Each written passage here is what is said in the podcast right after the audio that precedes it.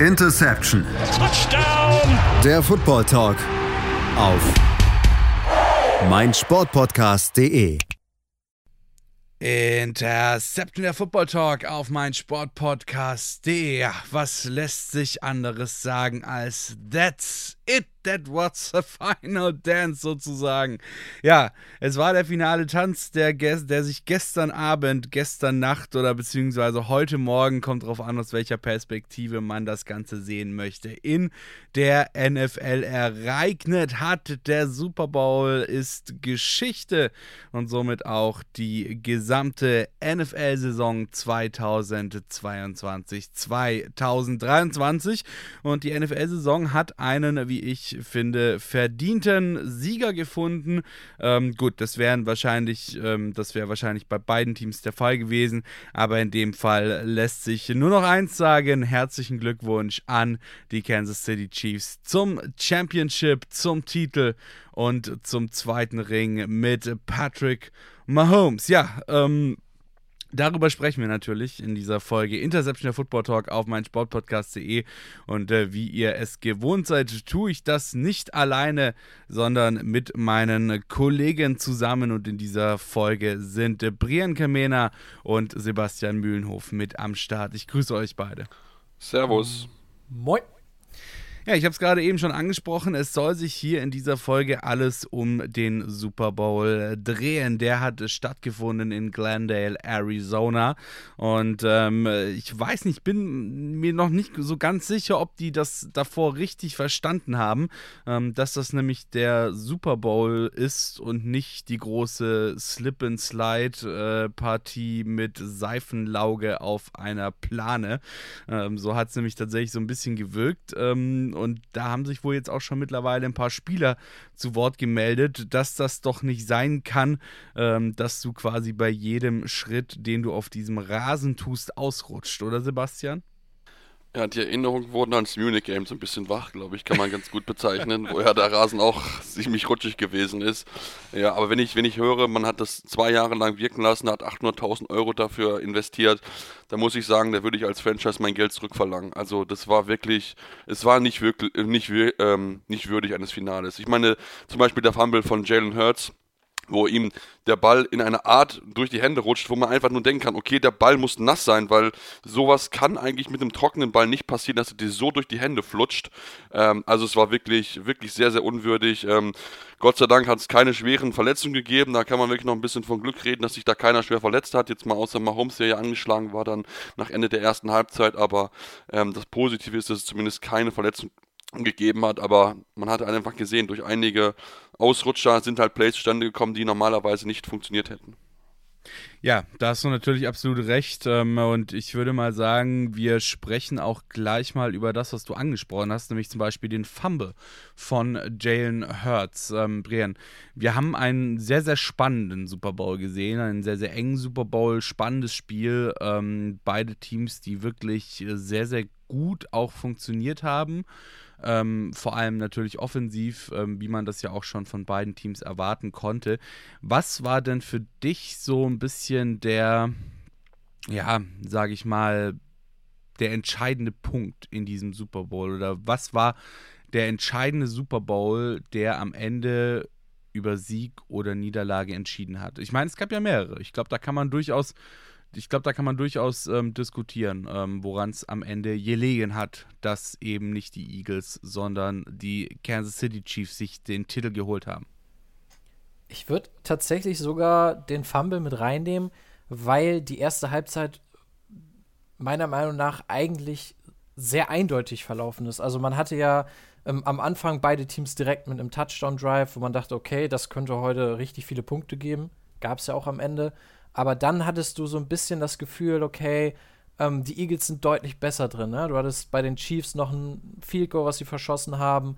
Ähm, und dann steht es aber am Ende des zweiten Viertels 24 zu 14, 10 Punkte Unterschied. Okay, das ist nicht wenig und ähm, als Falcons-Fan weiß ich das sehr gut. Es gab tatsächlich nur einmal im in der Super Bowl-Geschichte ähm, den Fakt, dass eine 10 oder mehr äh, Führung verspielt wurde. Ja. ihr wisst wahrscheinlich auch, wovon ich rede, aber ähm, da hatte man nee, das kannst Gefühl, du, kannst du uns das, kannst du uns das mal erläutern? Welches Spiel meinst du? das war der Super Bowl zwischen den Falcons und den Patriots. Hä, wieso, was Ähm, ist da passiert? Ja, du weißt schon, 28 zu 3. äh, also auf jeden Fall, ich wollte eigentlich nur darauf hinaus, dass man das Gefühl hatte, dass die Eagles das Spiel sehr kontrolliert haben und das klar bessere Team auch waren. Gerade offensiv haben sie eigentlich gemacht, was sie wollten. Und gerade auch durch diesen Fumble-Touchdown, der ja auch so ein bisschen aus dem Nichts kam, waren es dann eben doch nur 10 Punkte Unterschied. Und wenn man sich dann die zweite Halbzeit anguckt, ja, dann kommen die Chiefs da raus, direkt 10 Plays, 75 Yards, Touchdown, danach nochmal ein Touchdown, noch ein Touchdown dann am Ende das entscheidende Field Goal. Also es war wirklich eine komplett, ja, eine komplett Drehung, ähm, die dieses Spiel erfahren hat. Erste Halbzeit echt Dominanz der Eagles und zweite Halbzeit dann die Chiefs richtig aufgedreht offensiv. Und das war für mich so ein bisschen der entscheidende Punkt, dass die Eagles aus ihrer Dominanz in der ersten Halbzeit ein bisschen zu wenig gemacht haben. Und das hat sich am Ende gerecht. Ja, du sprichst von der Dominanz in der ersten Halbzeit. Ähm, jetzt haben wir aber vor allem bei den Eagles tatsächlich ein sehr, sehr schlechtes, ähm, ein sehr, sehr schlechtes Running Game gesehen, würde ich mal behaupten, ja. Also ich fand es wirklich bezeichnend auch irgendwie, ähm, dass Jalen Hurts der mit Abstand beste ähm, Runner war. 15 ähm, Attempts, 70 Yards, ähm, das längste davon äh, war 28.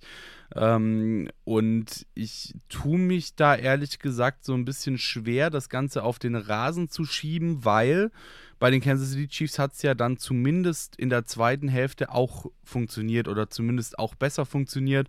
Ähm, wir haben zum Beispiel gesehen, ähm, Isaiah Pacheco, ähm, sehr, sehr starkes Spiel gemacht, 15 Attempts, äh, 75 Yards, nee, 6, 76 Yards. Ich glaube, ich sollte echt meine neue Brille kaufen.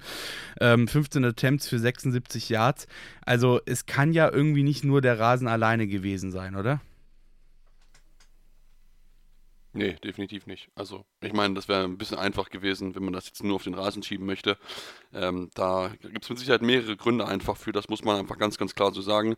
Ähm, das war, wenn wir uns jetzt zum Beispiel mal das auch anschauen, ist für mich einer der größten Punkte gewesen, dass halt diese an sich starke Defensive Line der Philadelphia Eagles in dieser Partie eigentlich fast gar keine Rolle gespielt hat. Also das ist so etwas, was mich sehr, sehr verwundert hat, muss ich ganz ehrlich zugeben, dass sie einfach es nicht geschafft haben, konstant Druck auf Patrick Mahomes zu machen. Sie haben keinen einzigen Sack produziert. An sich, diese Mannschaft hat, glaube ich, 70 Sacks über die gesamte Saison gemacht, mit, den, mit drei Spielern, die mehr als 10 Sacks haben. Ähm, also das ist für mich so wirklich so eine Storyline gewesen, wo ich sage, okay, gut, das ist eigentlich, ähm, eigentlich gewinnen sie dieses Matchup wahrscheinlich. Und das haben sie einfach überhaupt nicht hinbekommen.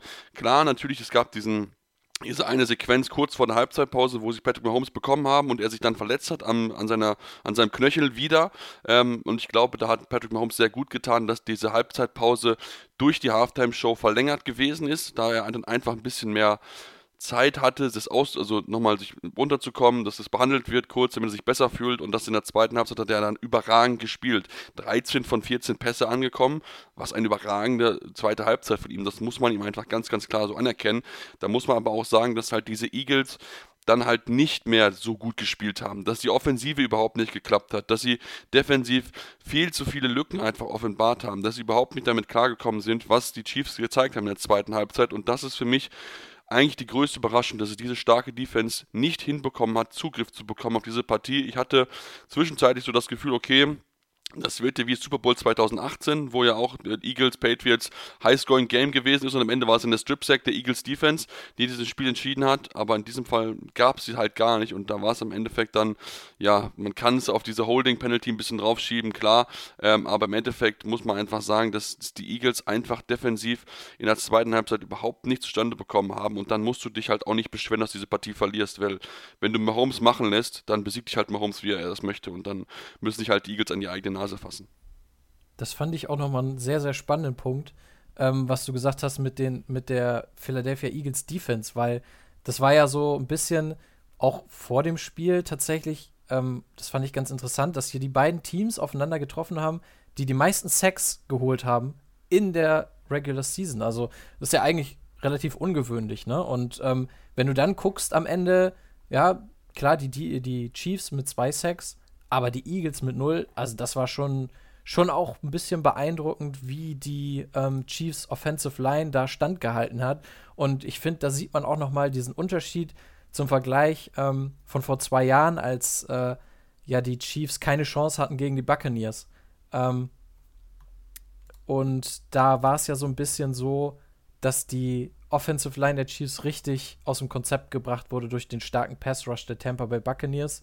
Und sie haben ja richtig investiert in die Offensive Line ähm, seitdem. Und das hat man in diesem Spiel, finde ich, auch gemerkt. Also da hatten sie wirklich, haben sie richtig gut standgehalten. Und das war schon echt überraschend, dass die Eagles da so wenig Zugriff hatten.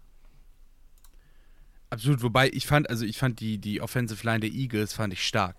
Ja, also du hast es ja auch wirklich. Ähm, ja, diese, vor allem diese, diese Short and One Situ Situation, ne? Ja, das ist krank. Es war wirklich, also du hast eine Stoppuhr stellen können, teilweise, wie viel Zeit Jalen Hurts einfach in der Pocket hatte. Ähm, und halt nicht nur in der Pocket, sondern dann auch teilweise, wenn er aus der Pocket rausgescrambled ist, wie viel Zeit er dann einfach noch hatte, den Ball anzubringen. Absurd, oder? Ja, definitiv. Also das war, es war sehr, sehr stark, was er gespielt hat. Also an ihm lag es definitiv nicht, dass die Eagles nicht gewonnen haben. Also Jalen Hurts, wir haben ja viel drüber geredet und ich fand, er hat, also er hat sehr gut mitgehalten mit Patrick Mahomes. Das glaube ich nicht alle vermutet haben, aber ich finde, er hat das sehr, sehr gut gemacht. Klar, in der zweiten Halbzeit hat es dann nicht mehr ganz funktioniert, weil auch die Chiefs Defense das, diesen nächsten Schritt gemacht hat, sich ein bisschen besser darauf eingestellt hat. Aber trotzdem, wenn man sich Statistiken angucken, Gerade im Lauf ist es das Beste, was jemals ein Quarterback im Super Bowl gezeigt hat. Also von daher, da kann man nur den Hut vorziehen vor seiner Leistung. Es ist halt auch wirklich, ne, es ist halt irgendwie so ein bisschen bitter, finde ich auch jetzt, ähm, Brian, ähm, dass wir vielleicht jetzt auch so ein bisschen die Leistung unter den Tisch fallen lassen aufgrund des Fumbles. Weil ich fand, dieser Fumble war eben auch schon zu einer sehr, sehr ungünstigen Zeit. Ja, ähm, und es ist halt einfach dadurch, dass dieses Spiel nicht von vielen Fehlern geprägt war. Ähm, jetzt mal den Mist, äh, das, das Mist Field Goal von Harrison Butker vielleicht, ähm, vielleicht, vielleicht äh, mal kurz außer Acht gelassen. Aber ansonsten war es einfach ein Spiel, das nicht von vielen Fehlern dominiert wurde. Ähm, und ich glaube, dann tut es dir schon auch weh, alleine in der Betrachtung deiner Leistung, ähm, wenn du dann halt wirklich der Spieler bist, der eben so einen dummen und letzten Endes großen und, und kosten, kostbaren Fehler irgendwie begeht, oder? Ja, schon bitter auf jeden Fall, aber ich fand trotzdem seine Leistung super und ich würde halt auch sagen, dass das jetzt vielleicht gar nicht so die größten Fehler in Anführungszeichen oder der größte Fehler war, den die Eagles gemacht haben, weil ähm, was ich viel eklatanter fand, war eigentlich so diese beiden Touchdown-Pässe der Chiefs, ähm, der eine auf Sky Moore und der andere auf Kadarius Tony, weil es war ja zweimal so ein bisschen ähnliches Play. Du hast ähm, Tony bzw. Moore außen aufgestellt, du hast Motion, der, der äh, Receiver zieht nach innen, täuscht so ein bisschen an, dass er hinter der Line durchläuft und jeweils die Cornerbacks fallen komplett darauf ein, äh, darauf rein und äh, äh dann gibt es eben den Turn und Tony bzw. Moore dann eben im zweiten Play ähm, gehen dann doch wieder nicht komplett durch, sondern wieder auf Außen äh, und sind dann komplett frei. Und das waren so zwei Coverage-Busts, die ich schon sehr eklatant war, vor allem weil es halt zweimal fast das genau das gleiche Play war, nur halt spiegelverkehrt. Und ähm, von daher würde ich sagen, klar, der Fehler von Jalen Hurts war bitter und auch zu einem blöden Zeitpunkt, weil man da das Gefühl hatte, okay, jetzt können sie ein bisschen wegziehen. Aber ich würde nicht sagen, dass das jetzt extrem spielentscheidend war. Da würde ich dann eher sagen, okay, die Eagles Defense dann eben mit einem Fehler zu viel. Alright, da hast du mir jetzt tatsächlich die perfekte Überleitung gegeben, weil ich nämlich als nächstes dann auch genau über diese beiden Situationen sprechen wollte, die eben dann auch am Ende sehr, sehr, sehr, sehr teuer wurden für die Eagles. Aber ich würde auch gleichzeitig vorschlagen, das Ganze machen wir nach einer kurzen Pause, erstmal äh, eine kleine Runde verschnaufen und dann geht es hier natürlich weiter mit unserem Blick, mit unserer Analyse auf den Super Bowl 57 und äh, natürlich dann auch eben diese, du hast sie gerade eben angesprochen, diese, ja, ähm, schwerwiegenden und sehr, sehr teuren Fehler der Defense der Philadelphia Eagles. Bis gleich. Und da sind wir auch schon wieder zurück hier bei Interception, der Football Talk auf mein Sportpodcast.de. Dieser Folge natürlich alles zum Super Bowl 57 in Glendale in Arizona mit dem verdienten Sieger am Ende den Kansas City Chiefs rund um Patrick Hoppel Mahomes. ähm, ja, äh, wir haben es gerade vorhin schon angesprochen. Äh, die Verletzung von Mahomes ist wieder aufgebrochen während dem Spiel. Ähm, dann ging es plötzlich aber nach der Halbzeitpause wieder. Oh Wunder, oh Wunder, darüber sprechen wir aber gleich. Jetzt, ich habe es vor der Pause schon angekündigt, soll es hier erstmal um die beiden ja, Coverage-Busts äh, gehen, die sich die Eagles da geleistet haben. Ähm, zwei Touchdowns ja, zweimal quasi dasselbe Play. Du hast es schon gesagt, äh, Brian, gerade vorhin, äh, zweimal quasi dasselbe Play, nur spiegelverkehrt. Beim ersten Mal ging es auf die rechte Seite, beim zweiten Mal ging es auf die linke Seite und die Defensive der Eagles sah bei beiden Plays nicht besonders gut aus. Ähm, der jeweilige Receiver stand komplett blank, aber mal sowas von komplett blank ähm, und ja, musste eigentlich nur noch den Ball fangen, äh, die 10, 15 Meter in die Endzone äh, joggen, laufen, gehen, wie auch immer äh, und sich so dann den Touchdown einsammeln.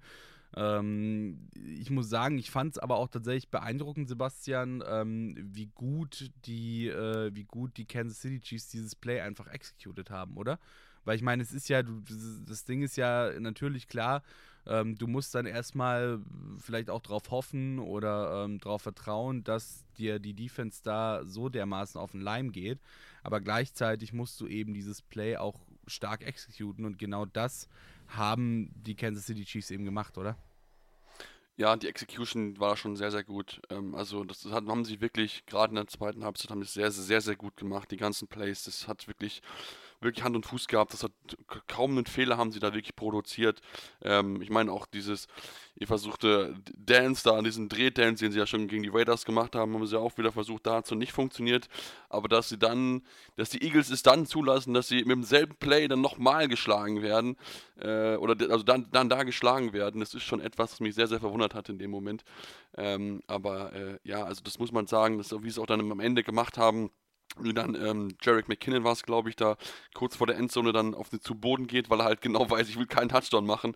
Also es war, das war wirklich sehr, sehr gut, das war sehr clever gespielt und genau das ist auch etwas, was, was man sagen muss, was das halt auch ausmacht, dieses Chiefs-Team, dass sie einfach sehr, sehr clever umgegangen sind in diesen wichtigen Phasen und äh, sowohl offensiv als auch defensiv halt sehr, sehr gut executed haben und sich dann halt so diesen Sieg geholt haben. Also das muss man einfach, einfach nahtlos anerkennen, dass das ähm, ja, Top-Level gewesen ist, obwohl da noch viele Rookies mit dabei sind, die wirklich ähm, ja, keine Rookie-Mistakes gemacht haben. Absolut, ähm, ja, und es war Jarek McKinn tatsächlich ähm, an die Philadelphia 2, äh, um genau zu sein. Also wirklich ähm, genau eine Punktlandung gemacht, um dann eben die Zeit runterlaufen zu lassen. Ähm, was ich auch tatsächlich an dem Spiel irgendwie ganz spannend fand ähm, oder auch vielleicht so ein bisschen beeindruckend fand, ähm, ich finde, man merkt auch einfach, anhand dessen, wie die Kansas City Chiefs gespielt haben, dass du einfach zwischen Andy Reid und Patrick Mahomes eine Verbindung hast, ja. Also du merkst bei beiden, dass sie schon relativ lange zusammenspielen, dass sie ähm, das wirklich geschafft haben, sich da eben so eine ganz besondere Coach- und äh, Quarterback-Verbindung zu schaffen. Ähm, ansonsten würden solche Plays bringen, glaube ich, auch nicht funktionieren, oder? Ja, die Chiefs haben halt, und das war ja schon immer so ein bisschen Andy Reids größte Stärke, sie haben halt ein Scheme, das gerade offensiv unglaublich variabel ist und einfach richtig, richtig stark. Und sie haben halt gefühlt immer wieder neue Antworten. Ähm, ja, auch dieses, was ihr, was ihr auch schon erwähnt hattet, dieses Tänzchen, was sie auch schon gegen die Raiders gemacht hatten, dieses Play. Ähm, das ist ja nur ein, eine von wahnsinnig vielen Facetten, die sie haben. Und ich glaube, das ist da hast du recht. Ich glaube, das ist so ein Ding. Ähm, Mahomes setzt es halt fast perfekt um. Und das ist was ganz Besonderes und das zeigt einfach, dass wir hier einen Head Coach haben, der, ja, denke ich, schon zu den Besten der Liga gehört und äh, den wahrscheinlich besten Quarterback der Liga. Und ähm, dann hast du natürlich auch einen Floor, wo man sagen muss, ey, wir sind zur Pause zehn Punkte hinten, aber wir wissen, wir können halt jederzeit mal ebenso 14, oder 20 Punkte machen, ohne Probleme, ja, innerhalb von einer, einem Viertel. Und das ist halt schon was ganz Besonderes. Und das ist halt das, was die Chiefs auszeichnet, dass sie halt auch einen Spieler wie Tyreek Hill verlieren können vor der Saison, was man ja nicht vergessen darf. Der war ja einer der absolut wichtigsten Spieler im Team. Den haben sie vor der Saison ähm, verloren, haben sich für diese Picks, die sie bekommen haben, dann auch Spieler geholt, unter anderem Trent McDuffie, der Cornerback, der jetzt auch gestartet hat in seiner Rookie-Saison, ähm, wo man dann sagen muss, okay, die können den halt einfach ersetzen, weil sie sich dann eben, weil sie immer noch einen Kelsey haben und einen Mahomes, plus dann eben Juju Smith-Schuster, der auch ein, ja, eigentlich echt gutes Spiel hatte. Sieben Catches für 53 Yards, hat so diese Possession-Receiver-Rolle gespielt und sie haben einfach wahnsinnig, ja, sie haben halt Spieler, die genau perfekt in das System passen und das System ist sehr, sehr gut. Und das ist halt was ganz Besonderes und deshalb äh, muss man ja schon fast sagen, es macht schon ein bisschen Angst, weil die Chiefs werden nächstes Jahr genauso wieder einer der Top-Favoriten auf den Titel sein.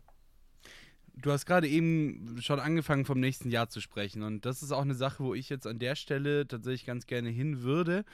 Ähm, ich will noch nicht allzu viel über die nächste Saison sprechen, aber ich habe tatsächlich einen Punkt, den ich mir jetzt mal rausgesucht habe, und zwar ist es Nick Sirianni. Ähm, wir haben jetzt gesehen, ähm, das ist sein zweites Jahr gewesen als Head Coach der Eagles.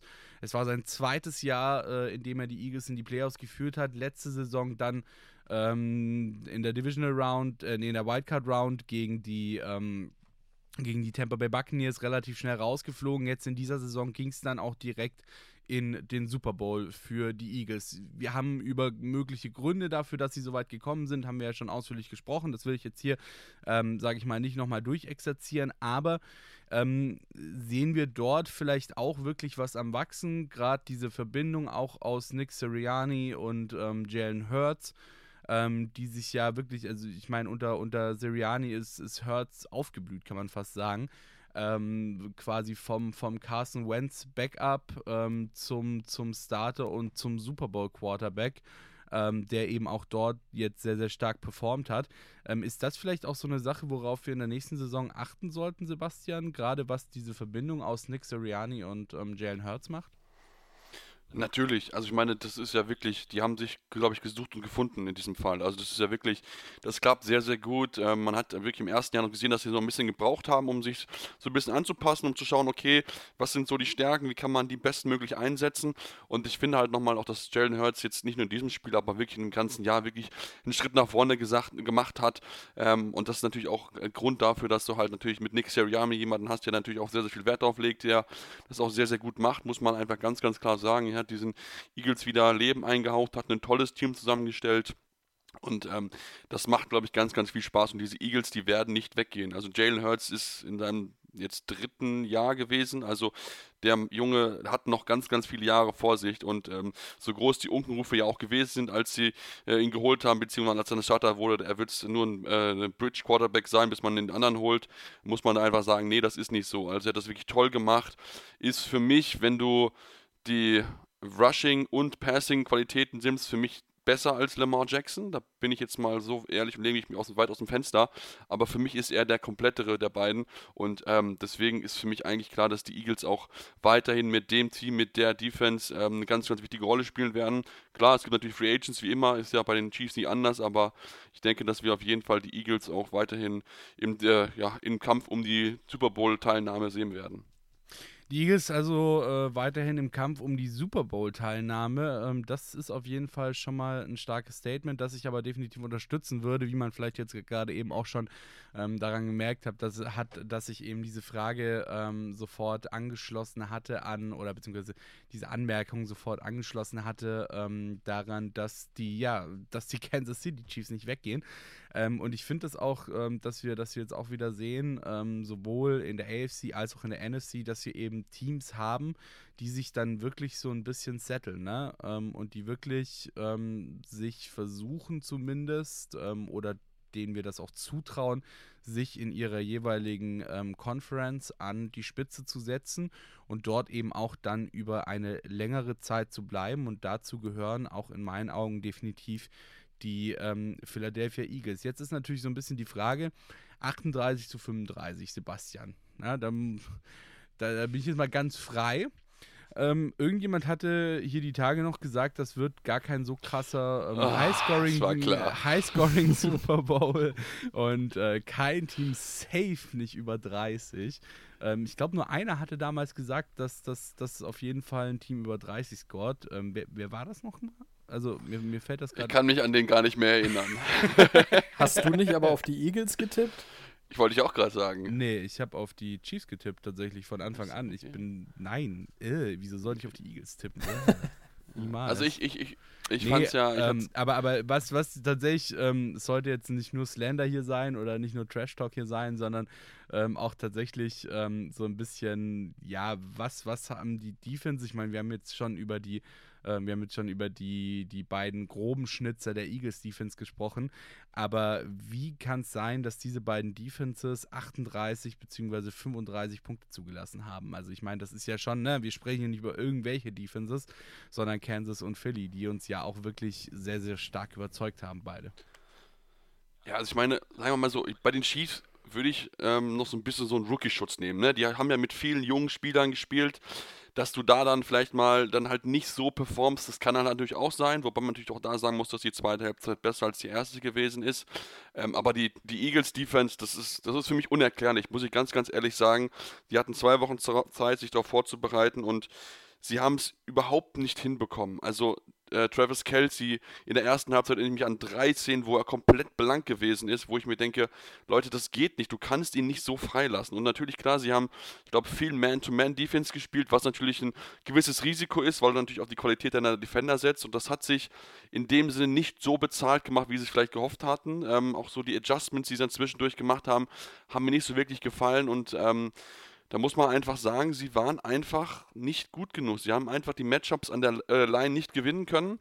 Die Defensive Line war zu selten im Backfield bei den Chiefs und ähm, ja, dann haben sie, wurden sie halt einfach eiskalt dafür bestraft. Ich meine ja auch der, der Scramble dann von Mahomes zum Ende, der, zum Ende des Spiels, wo er glaube ich dann über 20 Yards läuft, das darf dir nicht passieren. Du darfst dich nicht so zur Seite drücken lassen, dass er dann so eine riesen Lücke hat, um zu laufen. Und klar, er ist angeschlagen, aber das macht er trotzdem. Und ähm, ja, das sind einfach viele Kleinigkeiten gewesen, die wir so von der Eagles Defense überhaupt nicht gewohnt sind. Und ähm, da muss man einfach wirklich sagen, die Defensive Line hat einfach ihren Job nicht erledigt. Das muss man so ganz, ganz klar sagen. Und auch die Jungs dahinter auch nicht. Ähm, die Linebacker sind mit Tra Kelsey nicht klargekommen und auch das Backfield hat für mich zu viele Plays zugelassen, auch wenn es jetzt vielleicht von den Zahlen nicht super viel gewesen sind. Also, ne, ich glaube, es sind über 184 Passing Yards, die Mahomes gemacht hat, aber es waren halt entscheidende Yards, die man halt nicht erlaubt, also die man erlaubt hat. Deswegen, ähm, ja, muss man halt sagen, muss man auch die Defensive Coordinator natürlich auch mit reinnehmen, der dann auch keinen Zugriff in der zweiten Halbzeit bekunden hat, keine Lösung. Ähm, deswegen war halt einfach Defensive Coaches und Defensive Player waren der Grund der Eagles, dass sie halt nicht gewonnen haben.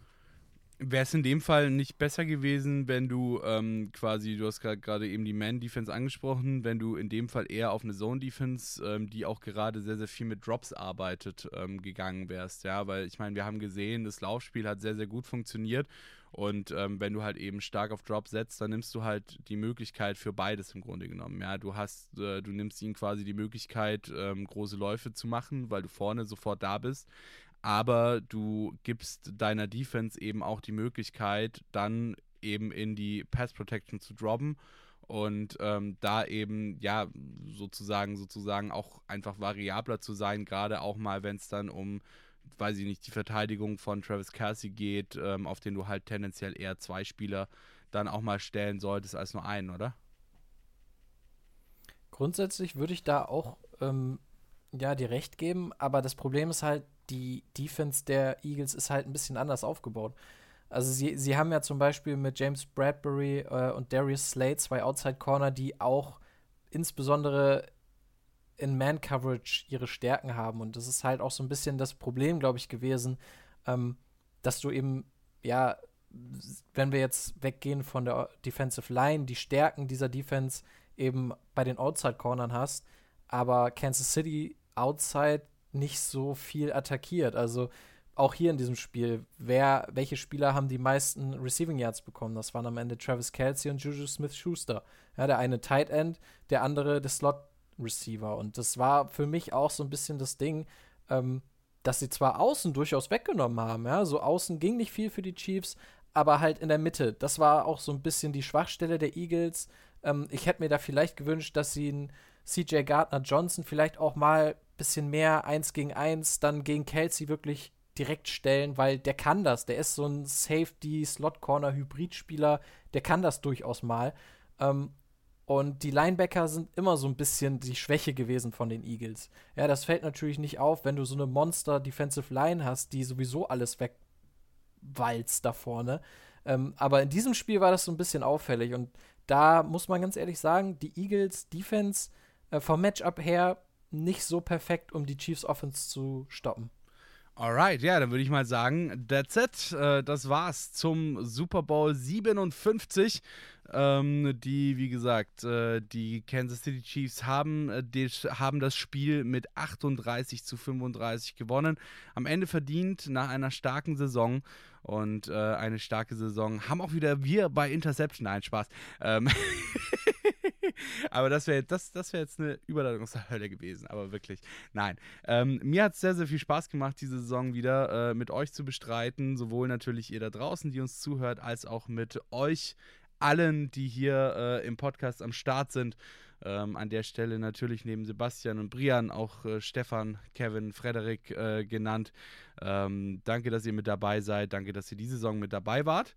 Und äh, dann hoffe ich mal, wir hören uns ganz bald wieder, wenn es hier heißt Interception Football Talk auf meinsportpodcast.de.